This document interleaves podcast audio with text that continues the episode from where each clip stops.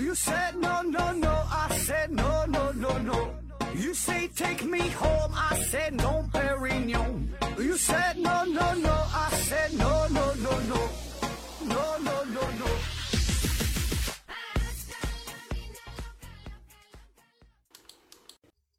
拼命探索，不计后果。欢迎您收听思考盒子。又到了一年的高考季，那不知道手机前的听友们呐，有没有今年参加高考的朋友，或者是家里有考生？先预祝大家都能够正常的发挥，金榜题名。高考啊，这确实是人生中一次重要的选择，一个转折点。但是，但是呢，这个并不是唯一的转折点。多年以后啊，回头再看，其实呢，也就是这么回事儿吧。反正还是希望大家都能够调整好心态，能够呢考上自己理想的学校，去一个理想的城市，遇到理想的人，与自己的理想越来越近。继续咱们的心理学主题，今天呢，我们聊聊反馈。那啥叫反馈呢？这个其实呢，原来是一个物理学中的一个概念，后来呢，这个理念呢，在控制论和生物学中啊，得到了广泛的应用。其实就是这个输出的结果又变成了输入的信号，然后呢，反作用于这个系统，就是不断的自我调节。就比如说咱们去这个 KTV 唱歌的时候，这个话筒的位置呢放的不对，那么这个话筒正好对着音响了，那就就会出现非常刺耳的吱吱的这个声音，这呢就是一种反馈。就是很轻微的这个杂音呐，被这个话筒接收以后，传到这个电路当中，然后经过放大，从这个音箱放出来，然后音箱放出这个声呢，又被这个话筒重新接收到了，然后再次输入，然后放大，然后又从这音箱放出来，好，就这么循环。当然了，这个电子元件啊，通常就是起到这个放大作用的，就是这个三极管，它呢也是有截止区的，就是自己工作的一个极限呐。那你输入的这个信号太强了，超过了它的工作承载，那就失真了。失真了就不能按照原来输入的这个波形啊进行相应的放大，那么这个时候出来的就是这个吱吱吱的声音了。专业的说法呢，这个就叫做啸叫，啸啊啸就是呼啸山庄的这个啸。那么这种就是不断把信号放大的情况，这样的反馈就叫做正反馈。那还有一种反馈呢，就是负反馈，这个也很常见呐。比如说，在这个大自然的生态系统当中，这个负反馈呢，就可以，呃，让这个生态系统保持一种平衡、一个稳态。在这个大草原上，你这个羊的数量增多了，那么狼的数量呢也会跟着增多，因为你这个狼吃羊啊，这个狼的食物多了，它吃的多，这个狼生的狼崽也多。那同时，这个草原上草的数量呢就会下降啊，因为这个羊吃草啊，羊太多了，这草就就就少了。那所以，在这两者共同的作用之下，就会引起羊的种群的数量这种下降，这样呢，就维持了生态系统中这个羊的稳定。当然了，我说的这个只是一个极为粗糙的、不严谨的一个一个模型哈，就便于我们理解。那在我们这个人体内部啊，这个负反馈调节呢，也是十分常见的。这样呢，我们身体的内环境和各种这个生理活动才能够维持一个稳态。身体啊，它一般呢就会设置一个调定点。就围绕这个平衡点呢，就让我们的呼吸、心跳、血压、体温等等哈，呃，让他们呢都能够保持一个很小的波动，就是围绕着这个这个调定点。就比如说咱们这个血压，它呢是受到这个神经、体液、激素等等很多因素的影响。那当你紧张的时候，就比如说你看了一个日本的恐怖电影，或者说是看了一个日本本来不太恐怖的电影，但是突然你爸就回来了。那么这个时候，你的心跳就开始加速，血管开始收缩，然后血压就开始升高。然后你血压一升高，这个感受器啊就会马上把这个信息呢反馈到这个心血管中枢，然后呢就开始调控，就让你的这个心脏活动减弱，让你的血管开始舒张，然后让你的血压就逐渐的恢复了平稳。那反之，比如说在当你躺着的时候，你突然站了起来，那这个时候呢，你你这个体内有一部分的血液仍然是停留在你的这个下肢静脉里边。流回到心脏的血液呢，就是减少了，那么你的血压呢就降低了。那这时这个动脉压力感受器呢就察觉到了这种改变，就相应的发出一个信号，让这个心血管中枢呢也开始调节，这个心脏活动开始加强，血管开始收缩，血压呢就开始回升。那这里边也给大家提个醒，就是你躺着时间长了，或者坐时间长了，或者拉伸玩手机呀，这个时候就千万呢不要突然的站起来，特别是现在这天热呀。你突然站起来，很容易就引起这种呃体位性低血压。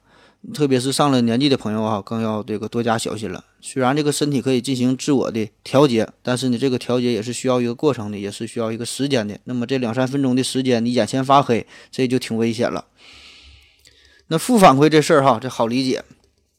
就是让身体啊保持一种非常中庸的状态。那人体之内有没有正反馈呢？就是走极端呐，也有。但是呢，这事儿不太多哈。常见的，比如说这个拉屎、撒尿、生孩子、射精，还有这个血液凝固的过程，这些呢就是正反馈。那不难看出，这些过程这个正反馈的意义啊，就是要使得这个生理过程不断的加强，直到呢把这个事儿干完为止。比如说这个撒尿，那你撒尿就是要把这个膀胱里的尿啊都得排干净，你总不能半开呀。这个半开哈，半开不知道算不算咱们东北话，就是喝酒的时候啊，喝一半儿。留一半就叫半开，这个第二口就是剩下剩下这个半杯哈，第二口再喝就半开。那这个撒尿这事儿哈，撒干净这个就非常重要。你看，一方面是因为这样就可以尽可能的减少排尿的次数哈，这就非常的安全。因为你在古代的话你排尿多了，这就暴露了自己嘛，就相应的就危险度就增加了。而在现代，你想找个地方撒尿哈，找个厕所呢也不容易。而从这个医学角度来说，你这个要是总尿不干净的话，这膀胱里剩点尿，这咱专业说法这叫尿储留啊，就是总有这个半瓶尿在这个肚子里边，然后呢，这个这瓶子还没法没法洗哈，那自然的这个里边就容易滋生各种细菌，那么时间长了，这尿液再反流，还会影响肾功能。再比如说生孩子的这事儿哈，也正反馈，生孩子也同样的道理啊，你不能中庸之道，不能生一半留一半啊。再比如说这个射精。你这个活塞运动的时候，这就刺激了神经兴奋，然后就促进体内什么各种激素一顿分泌。这个激素呢，又又让这个神经啊更加的兴奋，同时呢，还能提升这个发动机的转速，这活塞的这个往复运动啊，就是越来越快哈。那最后就是一发不可收拾了哈。那么这个射精的时候，你这个这个一梭子子弹，那就是都得打出去哈。没听说这事儿还能留下一发两发的。多数这个生理调节的这个过程啊，都是通过负反馈所进行的，这样呢，系统才能保持一种稳态嘛。而这个正反馈呀，也是让你的身体呢保持一种健康的状态。所以在这个生理情况之下，就是我们刚才举的这几个例子，在这些情况之下完成的正反馈的活动，也可以给你带来一种莫名的快感，这个可以自己体会一下。那还有一些正反馈，就是在病理情况下出现的了。比如说大量出血的时候，全身的这个流动的血液那就是严重的不足，这样呢，心脏射出的血液自然也就是很少，然后呢，呃，血压就明显下降了。那么心脏的这个冠状动脉的这个血流啊也就减少了，呃，结果就是这个心肌的收缩力啊就是越来越低，越来越弱，那么心脏摄入血量就越来越越少哈，这就是一个正反馈。那再比如这个重度的感染呐，这个多器官的衰竭呀，病情的不断的恶化，那到最后这个 game over 了，这些呢都是病理情况下的一种正反馈。正反馈呀，其实还有另外一个重要的作用，就是在一些相对复杂的模型当中，正反馈和负反馈这俩一起啊，能够维持一种双稳态哈，双稳态就是这个系统里边有两种稳定的状态。那当处于其中一种稳定状态的时候呢，这个微小的改变呢，并不会打破这个稳态，因为有这个负反馈进行调节。但是呢，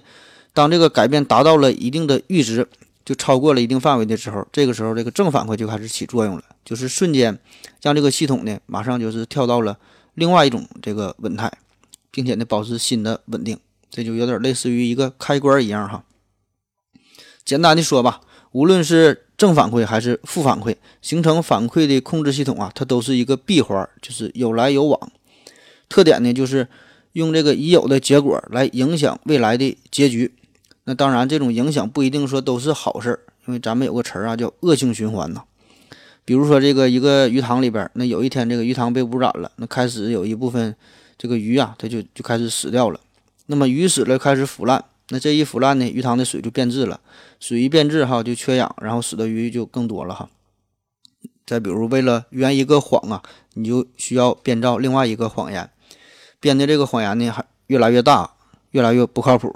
那吵架也是，吵架这俩人的激烈程度哈，吵的是嗯越来越严重。那要是没有人服软的话，最后就只能动手了，动手了，最后就只能是打死拉倒。再比如说这拖延症，这事情越来越多，越来越懒，越来越拖延，越来越不爱干活，然后事情就越来越多啊，你就变得更懒了。还有咱总说的这个破罐子破摔，越摔越破啊，越破越摔。再比如说这个学生补课，这个本来是大家都初三开始补课，为了中考，那竞争的结果就是有一些人初二开始补，那接着就是初一开始补，然后小学开始补，然后学前班开始补，然后就开始开始胎教了。那大到国际间的竞争也是如此，各种冷战时期这种这种军备竞赛呀，导弹呐、火箭呐、太空的争夺呀，那么结果只能是让这个局势向着越来越紧张的方向发展。注意哈，这个一个反馈的过程的好坏与它是正负反馈、正负反馈这个本身呢，呃，没有直接关系，而是呢这个事件本身。那么如何来破解这些我们不希望看到的反馈的形式呢？那么就得从我们前面说的反馈的这个特点入手了，就是说打破这个闭环啊，将这个消极的反馈变成一种积极的反馈。那你一条鱼死了，马上把这条鱼捞出来，不让它继续恶化下去。你撒了一个谎，你赶紧的就去承认。不能继续这个再撒谎了。你手头的工作多，那就先把今天的工作拼命也得是做完，然后一点点弥补，打破这个闭环，就不让这个新产生的结果继续作用于原系统。那好了，以上呢这些就是关于反馈的一些基本的介绍。感觉这玩意儿跟咱们这个心理学的主题好像也没有啥关系哈。那为啥我要把这个反馈放在心理学系列的这这这个节目里呢？这因为我乐意呗。因为反馈这个词儿啊，由此呢能够引申出许多有趣的心理学的社会学效应哈，等等等等很多的话题。而且呢，我觉得这个这这些话题啊，可以对我们的生活、对我们的工作有很大的指导意义。嗯，稍微休息一会儿，咱们继续再说。我要跟正南去尿尿，你要不要一起去啊？我也要去。哎，风姐。我要跟正南、阿呆一起去尿尿，你要不要一起去啊？喝了口水回来，咱们继续聊。下面呢才是今天正经的东西。那先说说这个反馈和游戏的关系。为什么玩游戏这么有意思呢？不管是简单的俄罗斯方块啊、斗地主啊，还是大型的角色扮演类游戏呀，什么第一人称射击类游戏呀，这个游戏呀，总是有着无穷的魔力。小时候呢，咱们都是央求着家长给买这个小霸王学习机。至于学习什么东西，那是没记住。反正这个魂斗罗呀和超级玛丽那是没少玩。作为一款好的游戏，这个设计上啊要考虑很多方面：操作模式啊、剧情的进展呐、道具、场景、界面、画面、声音、游戏的难度哈等等，很多很多的环节。那抛开这些技术细节不说，几乎所有的游戏都有一个设计的重点，就是及时反馈。就是我知道自己正在做了些什么，我做的这个这些操作哈有什么意义，我的操作的结果会实时的传输回来，让我呢可以真真切切的感受得到。人类啊，自打出现，自打学会了思考，就希望通过一种简单的因果关系来感知这个世界，来认识这个世界，进而呢想要控制这个世界，所以做出的种种行为呢，都希望能够得到一个确切的结果。而且更重要的是呢，想要马上得到一个结果，这呢就叫做及时反馈，就是让你知道自己做的并不是无用功。那么至于这个结果，也许是好的，也许是坏的，这个好坏呀，我们都能接受。不能接受的就是没有结果。所以你看，任意一款游戏，它都是一个极佳的反馈系统，可以说每个细节做的都很到位，让你欲罢不能。你看，为什么有很多人他都喜欢按那个？呃，电器包装盒外边那个塑料泡啊，就是有个那个包装包装盒外边有个塑料袋，上面都是一个个塑料小泡嘛。喜欢按这个东西啪啪啪响哈。这个其中一个原因呢，就是因为这这是一个非常简单的多维度的即时反馈，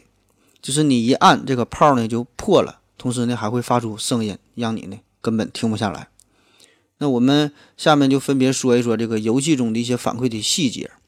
首先呢，就是你在这个游戏中的任何一个操作，都会呢马上进行视觉化、数据化的呈现在你的面前。你点一下鼠标，这个游戏中的角色呢就会挥动着他的武器开始进攻。你每往前走一步，这个地上啊都有脚印，都会有光环。你再点击一下鼠标，这个这个角色呢就开始呃进攻这个怪物了。那么这个怪物的头上呢就会跳出呃受伤害的数字，并且呢这个血条啊不断的减少，然后你的经验值呢不断的上升，这些呢都是这个游戏界面里的一种反馈，就相当于你走路的时候你踩死了一只臭虫。那么这要是换做在游戏当中，那呢就得是给你大肆渲染一下，甚至呢还得有人赞美你哈，太帅了哈，你太厉害了，你太棒了。那虽然这种夸的很假，但是夸的多了，你就会当真了。还有一方面呢，就是这个呃物理输出设备的反馈，就是你玩游戏的时候，比如说这个一个重击哈，你这个时候这个 PS 的手柄啊就会跟着震动。嗯，再比如这个在跳舞机上边，各种这个黄瞎我钛合金狗眼的这个彩灯，看一会儿都都迷糊了，都能吐哈。还有就是每个游戏都离不开的这种音效啊，那就算是斗地主，你出了个炸弹，他都会跟着喊炸弹来了，然后呢还得咣的一声，地上还得炸一个坑。那不要小看这每一次砍怪物头上标出的数字，不要小看这个出招的这个这个音效哈，也不要小看掉血时候的红字儿加魔的时候的这个蓝字儿。这些呢，都给我们提供了最最直观的即时反馈信息，这样呢，就是激发了我们的游戏欲望。有个段子啊，就说这个电梯里边的这个关门这个这个按钮啊，这个按键，实际上呢根本是没有用的，它呢就是一个装饰的作用。因为有有了这个按键呢，就可以增加乘客的可控感，进而呢产生心理上的安慰效应，就是不那么烦躁了。据说这个美国的电梯说是是这样的哈，咱咱也没去过，不知道真假。这个关门关门键呐，这个英文名呢叫做呃 p l a c e b l e button 哈，就翻译过来就是安慰剂加上这个按键这这个意思。但是咱们中国大部分的电梯门这个这个关门的按钮啊，实际上它是有效的。再比如这个特斯拉这个汽车呀，那特斯拉汽车它是烧电的呀，那实际上它这个汽车启动的时候，并不会主动的发出那么大的声音，不像咱们这个。呃，常规说打火它就响，它的电车也没有气缸，但是为了迎合人们的这种习惯呢，这个特斯拉呢还是会在汽车这个启动的时候，把这个启动的声音就是模拟进去。那么这个从某种意义上来说呢，也是给我们这个开车的人一个及时的反馈，就是让你非常有成就感呢。就是我启动了一个庞然大物，我呢可以操控这个这个这个汽车。反正我也是没开过哈，也不知道是真假。哪哪哪天这个谁有车就就试一试。这个游戏中啊，还有一些，还有一些这个反馈，就是这个呃简单的呃惩罚机制，这个可以说是最简单也是最有效的一种这个心理操控手段了。即便是有着无限的任务，那么只要保证着每一个操作都有相应的奖赏或者是一个惩罚，有这种即时的效果存在。那么人们呢，仍然会对一个甚至是说是无聊、简单、重复的游戏这种操作哈，都会上瘾。就比如说这个画面这个朴实无华的俄罗斯方块，这个是最最简单的游戏了。那你的每一次选择哈都至关重要。可能这个三五个方块下去之后，可以消减一行。那这个反馈周期就是非常的短暂了，瞬间呢就可以给你带来快感，这就促使你哈那坚持不懈的玩下去。那如果你有一次这个操作失误，这个惩罚呢也是立竿见影，就是留下了这个方块中间的一个空白，这样呢你就要花费更多的时间去把这个空白呢给这个弥补掉、消除掉。其实这种这个简单的因果关系啊，这呢正是我们呃理想中最为追求的这种生活的模式。因为从这个人类的生物学生物学属性上来看，哈，这种简单的反馈呢，可以让我们把控大自然，就是通过你自己的努力，就可以呢看到一种想要的结果。从我们人类这个社会来看，哈，这呢才是一种我们心目中认为的平等、公平，哈，就是没有什么背景，没有什么关系啊，什么人情在里边，哈，这些非常阴暗的一些灰色的东西的掺杂，就是非常简单的多劳多得。所以呢。这些哈，这现实生活中没有，游戏中有哈，这就是游戏的魅力所在。因为我们有太多太多的人呐，在这个生活现实生活中过得不如意，我们得不到这种想要的反馈的信息。你这边头悬梁锥刺股哈，头发都薅掉了，大腿扎的哗哗淌血，可是你学习就是不好，考试呢就是不及格。人家那边轻轻松松就九八五二幺幺，什么哈佛牛津都都都抢抢着给他发这个录取通知书，你这边天天加班啊，熬夜呀，给领导送礼呀。一个月工资就是两千五哈，死活不涨。而这边你看刚来的一个小姑娘，就因为长得漂亮，过几天呢就当了你的顶头上司。你说你上哪说理去哈？所以只有在游戏当中，我们才可以通过短期的努力获得一定的资产、房屋、能力、伴侣、荣誉、伴侣、装备，甚至是军队、一个国家，甚至是整个宇宙，那都是你的。另外就是这种这个虚拟的精神物质啊，呃，会让你成瘾。就是每个正常人呢都会清醒地认识到，实际上在这个游戏当中，那些奖励、那些头衔、等级、分数啊，这些都是假的，没有什么实际的意义。可是，虽然我们这么理智，为什么还会沉迷于这个游戏当中呢？就是因为这些虚拟的奖励是通过你投入了大量的时间、精力、绩效而换来的。这呢，从这个心理学上来说呀，在这个过程当中呢，你就会对这个物品产生一种认知失调，哈，就认的认知不准确了。就是它不仅仅是一个游戏中的角色，在这个角色里边，角色里边已经灌注了你许多的心血，你消耗了自己的感情，都投入到了其中，所以呢，你会你才会对他上瘾。就是你付出的越多，你这种认知失调就越为严重，你就会认为这个虚拟的物品的价值也就越大了。那您各位听我的这个节目，那我的这个节目到底算不算是一种商品呢？它有没有价值呢？这个节目可不可以卖钱呢？本身哈，我这个节目如果没有人听的话，那它当然是不值钱了。就算是有人听，比如说吧，有一百个人听我的节目，那么这一百个人，每个人只听了一集节目，那那我的这个节目显然是不值钱的。而如果只有一个人听，但是呢，这一个人他就是听了一百集，那么对于这个人来说呢，我这个节目就值钱了。值钱值在哪儿呢？就是在于这个。听众他的付出，因为他花了时间、花了精力去收听，那么这样呢，他就会把自己和我的节目捆绑在一起，所以呢，这个时候他就会认为我的这个节目是有价值的，他呢越听就越认同，就越看重我的节目，这呢也是很多无形的东西的一种这个销售的技巧。可以说哈，这个买方啊，就是听众啊，他呢既是消费者，同时呢他自己也是商品本身。而这个买方还能帮助这个商家呀，制造制造出更多的商品价值。就是这个节目本身就在这，它没有变，但是呢，随着你听得越来越多，你就会认为它的价值呢越来越大。行了，又有点扯远了哈，还得说这个反馈，说这个游戏的反馈呀，嗯，这个当然很多时候吧，这个游戏中咱说的这些各种反馈呀，它都是。同时存在的，就是说你这个一次操作，这个一次输入，能够提提供出这个呃很多重的这个反馈的结果。就是说你发一个大招打中了一个怪物，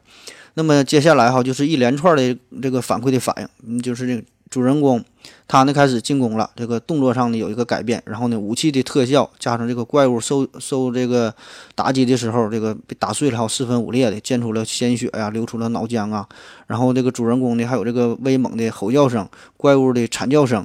呃武器击中时的音效声，这个镜头还得晃动哈，手柄的震动，总之就这些综合在一起，嗯，最后给你带来的感觉就是一个字，就是爽哈，这个事儿确实比做数学题有意思多了。那刚才我们说的这些啊，都是及时反馈，就是马上见效果的。那是阶段性的反馈。嗯，说有一个马拉松运动员呐，他的这个成绩一直很好，可是呢，他的这个身材并不是很出众，平时训练呢也和这个一般人差不太多。那最后呢，只能是把把他的好成绩啊归因于天赋了。然后后来他退役了。退役了呢，这个运动员呢才说出了他的这个秘诀，就是说他跑这个马拉松比赛呀，把这个四十多公里的这个路程拆分成许多小的部分，就一段一段的。那每跑完了一段，他就在心中呢默默地立上一个里程碑，并且呢总结一下，就是刚开始这一段之前跑的这一段的不足，然后呢指导下一段的这个路程。那其实这也是普遍存在的一种心理。那我们。平时呢也是经常这么去做，那比如说公司哈要开周会啊，要做月报啊，要做这个季评啊，还有这个半年的总结、一年的总结，那这些这个做法哈，这个目的呢都是要在呃一个阶段做出一个反馈，然后呢调整新的这个工作节奏。那我们看这个游戏当中就把这个事儿啊做到了极致了哈，这种阶段性的反馈做的是非常的炫酷，就是你不断的去升级，不断的获得新的称号、新的头衔儿。还有各种这个，呃，竞争排名的机制哈，什么日榜、这个周榜、月榜，嗯，各种排位赛。那么这个游戏啊，就会从不同的维度去对这个玩玩家的这个能力呀、这个成果啊进行一个排名，给予呢认可，他呢总能找出一些毫无意义的成就。你虽然也知道毫无意义，但是看到这个排名啊，看到自己排在这个前几名里边，仍然呢会觉得这个沾沾自喜。那这种这个短期的阶段性的目标的达成，就会让玩家呢不断的这个自我肯定，并且呢获得一种虚拟的尊重与认可。那在这样的反馈机制之下，哈，不断的就驱使着我们去完成更多的任务，哈，没完没了，继续呃沉迷下去。那这种这个自我价值的实现与尊重，这就是这个马斯洛心理需求的呃第四层和第五层了，哈，这就是很高的级别了。那一般这种情况在现实生活当中，我们多数人是得不到满足的哈，达不到这么高的水平。而在这个游戏中呢，这种这种满足就变得稀松平常了，就让我们这种感觉非常好哈。所以啊，不要再批评那些网瘾少年了，其实呢，他们只是以不同的形式在实现自我的价值罢了。那下面再说说这个反馈和学习的关系。那为什么我们觉得这个学习这事儿啊这么无聊呢？这么没有意思呢？那一个主要的原因，就是因为学习的反馈周期太长，看不到短期的收益。那比如说，今天你记了三个单词、五个单词，你也不知道猴年马月什么时候才能用上。那等到你真正想用到的时候，可能这个单词呢又忘了。那今天你记住了一个数学公式，那考试的时候呢也不一定考。那你平时去菜市场买菜呀，根本呢也是用不上，根本呢你就看不出哈，这个我今天的学习这种努力到底能够带来什么回报。根本不知道自己的努力有什么意义哈，这个健身也是如此啊，看着自己这个肚子越来越大，低头都看不见脚了，于是打算出去跑跑步减减肥，然后你就出去跑了这个三五公里，但是你回来之后累得一身臭汗哈，累得要死，低头一看还是看着肚子看不着脚，也不知道自己这个跑步到底有啥用。那你看我们为什么这个嗑瓜子的时候根本就停不下来呢？连续不断的嗑，嗑的口干舌燥了，还想吃哈。那除了这个瓜子好吃，一个重要的心理因素就是这个及时反馈呀。你嗑瓜子的过程很短短暂，两三秒钟嗑一个，马上呢就能够品尝到它的味道，付出的时间很短，然后这个收益呢带来呢却很快。那也就是说，这个嗑瓜子呢是一种非常高效的及时反馈系统，容易呢让人上瘾。你看书那就不一样了，你也不知道这本书哈，嗯，看完这个内容能有什么收益哈？也许是五年，也许是十年，也许根本就是没有什么收益，所以。基于这种情况吧，呃，有人呢就想研究一下，那把这个学习呀，咱也改变一下模式，整的像游戏那种，安安上一个这个战斗力指数啊，或者是这个进度条之类的，就每你每做完一道题，让你的战斗力就能够有所提升，那哪怕是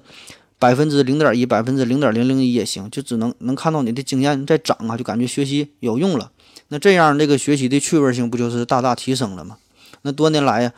有很多人哈都在试图试图在这个教学中啊建立这种类似于游戏的即时反馈系统。那这个事儿到底靠不靠谱呢？嗯，我个人给出的答案是不靠谱。首先哈，这个咱得承认，就是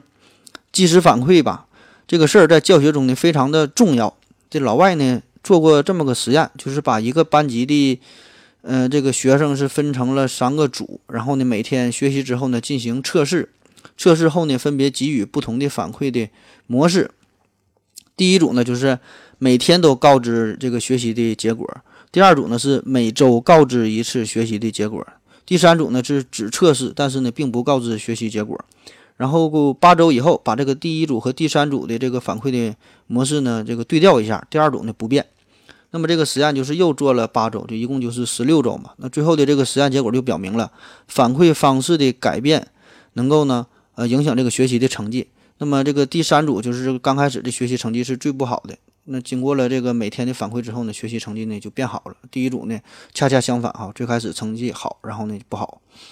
这就说明了这个呃学习呀，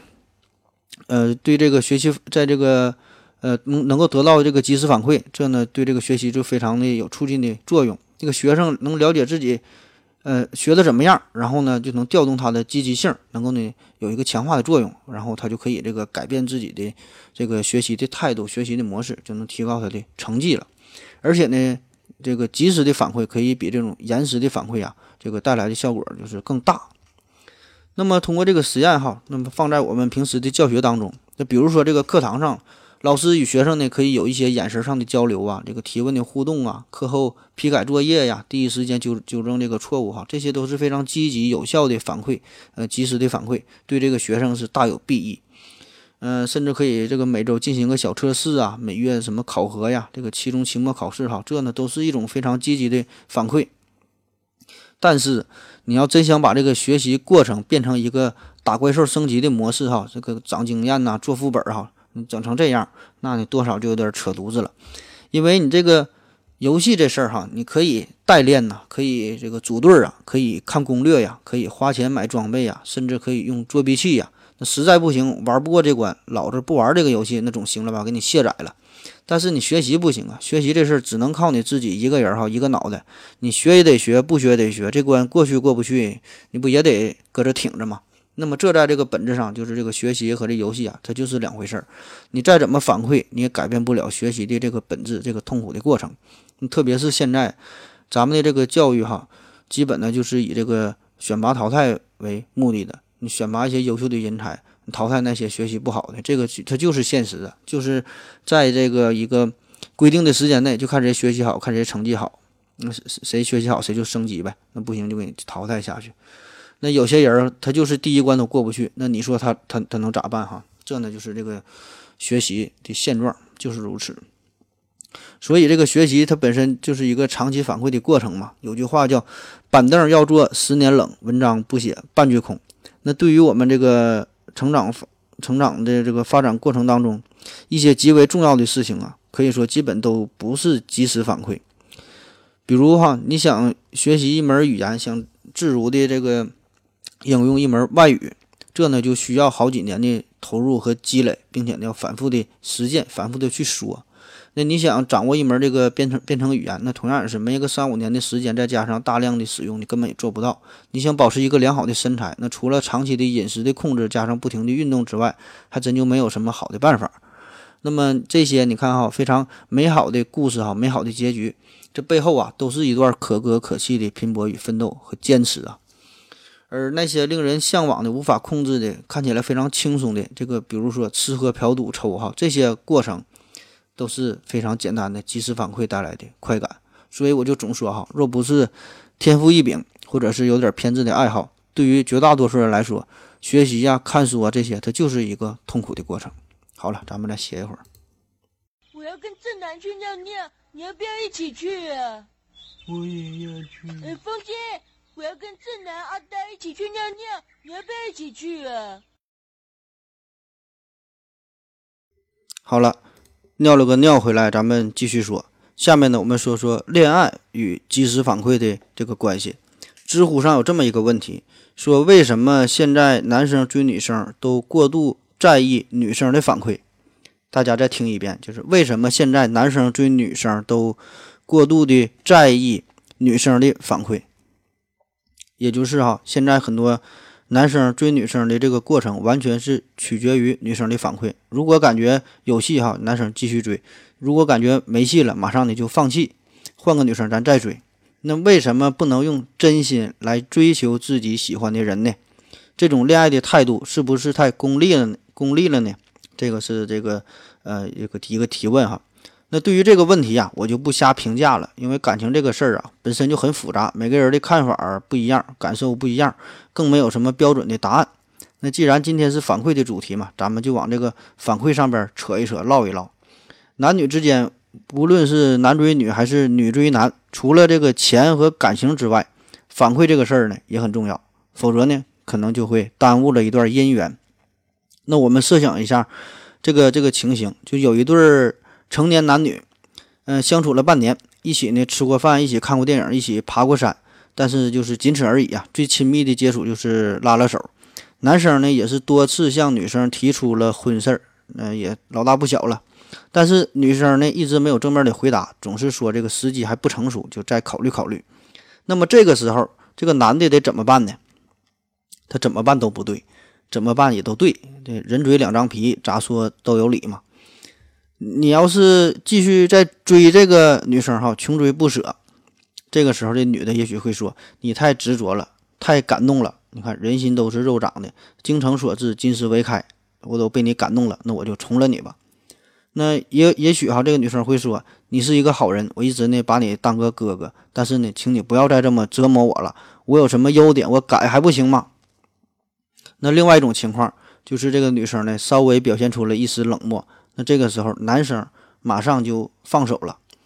那这个时候，这个这个女生也许会说：“你怎么一点真心都没有呢？我就就是想考验你一下，你就放弃了。看来你对我并不是真爱。”那当然，这个女生也许会说：“你是一个很明事理的人，感谢你不再纠缠。你是一个有理想、有道德、有文化、有纪律的新时代的四有青年。”再见。所以这个问题的重点就在于啊，这个女方这边她到底是怎么想的？她怎么做一个这个很好的表达？那如果他没有一个清晰的、及时的反馈，自然的就会把这个男生给整蒙圈了，无所适从。当然了，其中一个很重要的原因就是，也许会有一些女生，她自己真的是没想好，她也不知道自己是否应该接受这个男生。那也有极少数的一些女生，只是呢，嗯，把这个男生当成一个备胎，就是先放着呗，万一哪天再有用呢？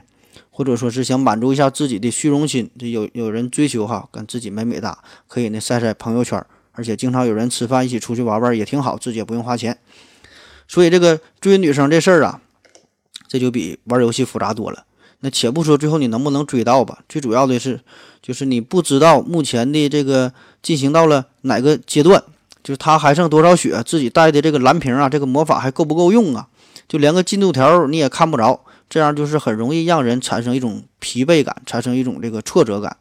而这个游戏就不一样了哈，我一个技能打到你身上，马上你就掉血呀，我把你这个这个血打没了，那你就挂了。这就是很明确的因果关系。那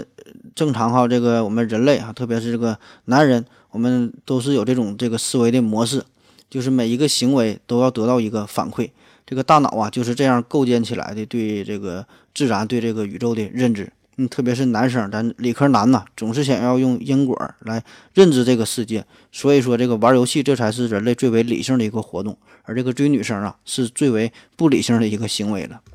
从这个多劳多得、善有善报的角度来说吧，最有资格获得女性真爱的男生，应该是那种最长情的、最执着的、不断追求的男生。而这个现实现实生活当中，也包括一些影视作品、一些小说当中，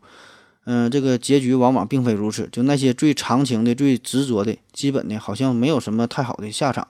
那同样，那些特别理智的、早早就是选择退出的男人，就是特别。懂得尊重别人，那这些人在这个爱情游戏当中呢，往往也不是胜者。所以，拜托各位小姐姐们哈，如果可以的话，尽量啊给那些懵懂无知的少男们一些及时的、精准的反馈信息。就别看他们一个个整天在网上号称自己是老司机，什么饭岛爱、苍井空、武藤兰等等哈，都如数家珍一般。而现实生活当中啊，他们和女生说句话都是红着脸躲避。那有首歌唱得好啊，说这个暧昧让人受尽委屈，找不到相爱的证据；暧昧让人变得贪心，直到等待失去意义。那希望听了咱这期节目以后啊，各位未婚的男男女女们，中间保持着各种暧昧关系的你们这帮人哈，可以呢开诚布公的交流一下，别再耽搁了哈，大伙儿都挺忙的。当然了，这个高三党啊就算了，高三党。这个各位学生朋友们，再坚持几天。这个高三党一定要等到高考之后再说分手，那别因为这事儿影响了考试心情。这呢才是一个这个君子应该做的哈。反正个人感觉吧，这个第一就是你要是不喜欢人家，你就马上告诉人家。第二呢，这个爱和不爱这个事儿啊，就是跟这个追求的持续的时间的长短，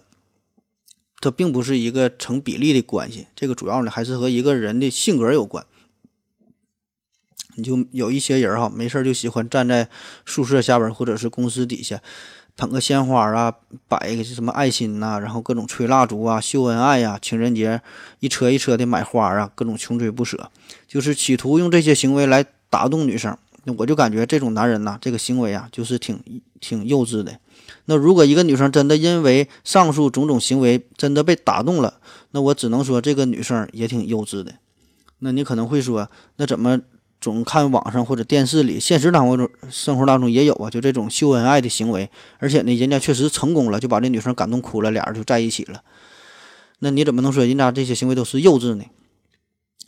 其实你仔细打听打听就就知道了，那是因为人家早就做好了更多的准备工作，这个就叫做水到渠成。送花、求婚这些啊，都只都是一个走个过场而已，就是给别人看的。背地里，人家早就给这女生在二环以内买了这个三套房子了。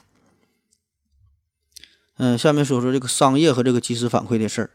随着移动互联网啊、什么云计算呐、大数据啊这些东西高速的发展和广泛的应用，现在呢又有一个新的词儿叫做反馈经济。这啥意思呢？最早啊，我们对于这个地球哈，对于这个大地的认知，说这个地啊它是一个平的。那后来证明这地球呢是个圆的。可是你现在看来呀，这个地球真的要变成平的了，因为这个人与人的交流啊，这种沟通来往哈太频繁了。经济呢也是需要这种更为频繁的互动。就是一种反馈呀。那在互联网发明以前，即时反馈主要呢是在这个物理世界，就是我们对于各种机械的这种操控。就比如说你骑自行车，你拐弯，这呢就是对机械操控的一种即时反馈。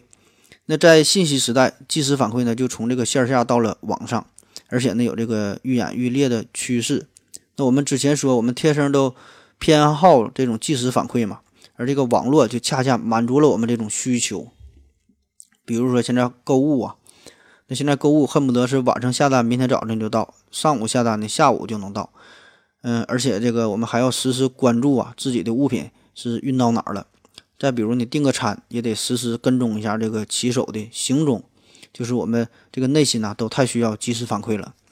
微信、微博。这些迷人之处呢，就是他们能够给我们提供及时反馈的信息。你发了一个状态，发了个照片，一个评论，你就不同的不停的搁这儿刷新呢，就等着大家点赞呐、留言呐、说点啥，哪怕骂你一句长得丑，哎，也挺高兴。只要有人搭理你，有人反馈了，那就行了。在这个传统经济时代，人们呢都是很有耐心的。因为我们那时候无法想象人与人之间还能有这么快的反馈，除非是俩人面对面的谈话交流。但是在这个充满焦虑而且信息爆炸的移动互联网时代，咱们现在呀就都改变了。人类呢已经进入到了这种过度分享的阶段，这个即时反馈甚至呢成为了我们每个人的刚需。而且这个反馈的速度啊，也决定了你赚钱的速度。谁能更快的满足消费者对信息这种快速反馈的需求，那么呢，谁就能夺得更多的用户，谁呢就能赢得这个市场。就比如说这个手机，那以前的手机，那手机一上市之后，你买了这个手机，这个性能和操作系统那都是死的哈。就算是这个公司发现了任何一些问题，那也只能等到下一款的手机呃上市才能够解决。现在就不一样了。现在的手机，不管是 iOS 的还是安卓系统，它都会时不时的进行这个系统升级，就打补丁啊，更新完善。嗯，我感觉吧，这个小米这点呢做的就是挺狠的。嗯，一个呢是因为它的更新呢挺频繁的，第二个呢就是它更新的这个结果啊确实很实用，确实呢有一些很大的改善。嗯，第三呢就是它更新之后起码不会让你的系统变慢呐，我觉得能做到这一些它就不错了。呃，据说他们这个团队啊，经常是去各种什么论坛呐，然后收集各种粉丝的反馈哈，这些信息，然后呢，不断改进自己，修正这些 bug。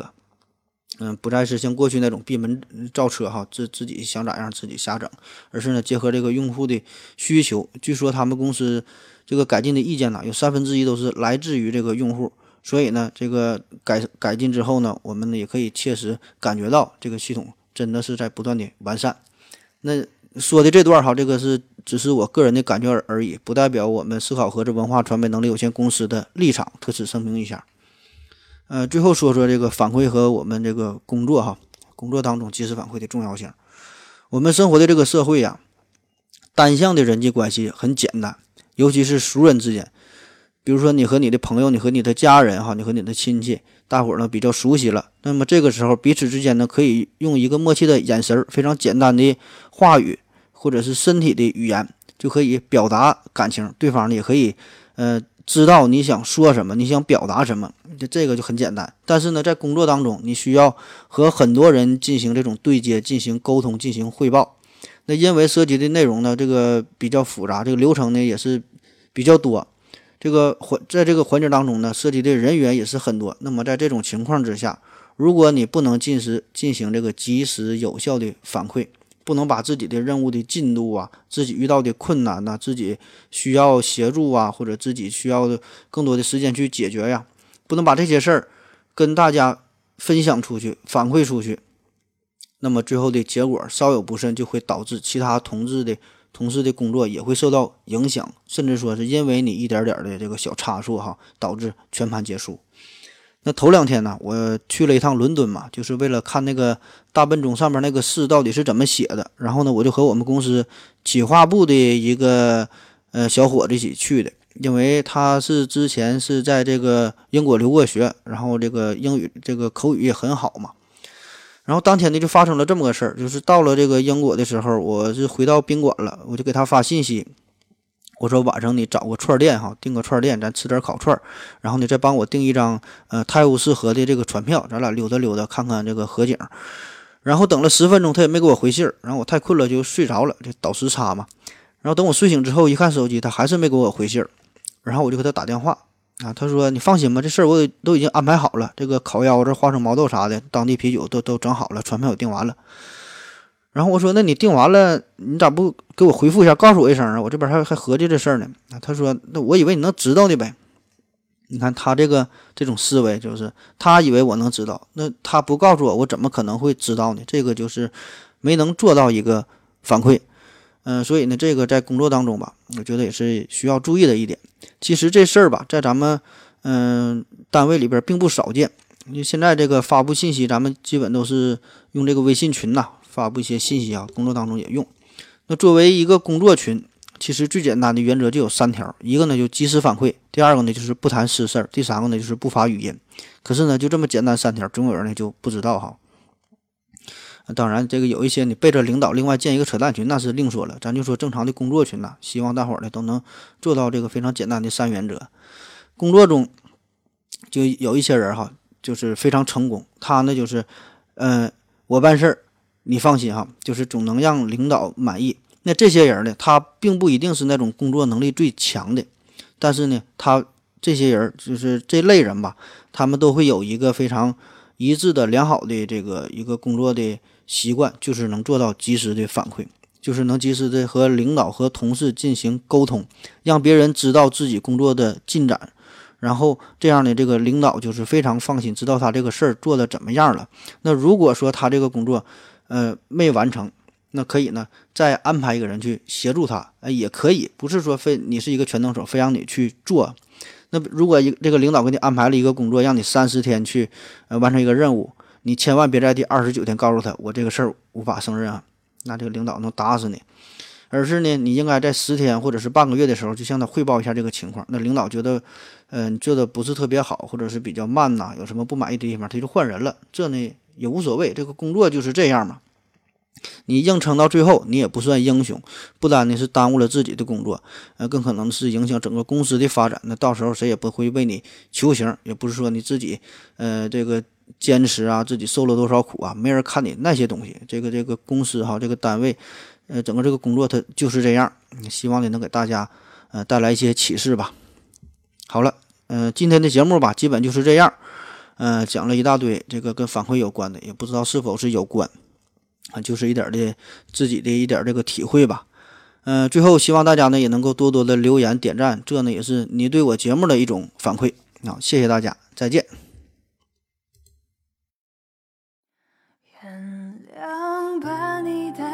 的雨天，在突然醒来的黑夜，发现我终于没有再流泪。原谅被你带走的永远，是终究快要走到明天，痛会随着时间好一点。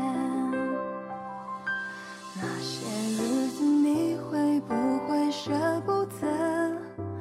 思念就像关不紧的门空气里有幸福的灰尘否则为何闭上眼睛的时候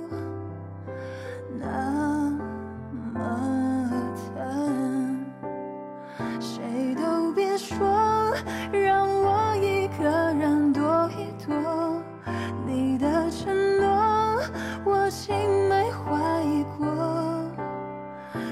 反反复复，要不是当初的温柔，毕竟是我爱的人，我能够怪你什么？原谅把你带走的雨天，在渐渐模糊。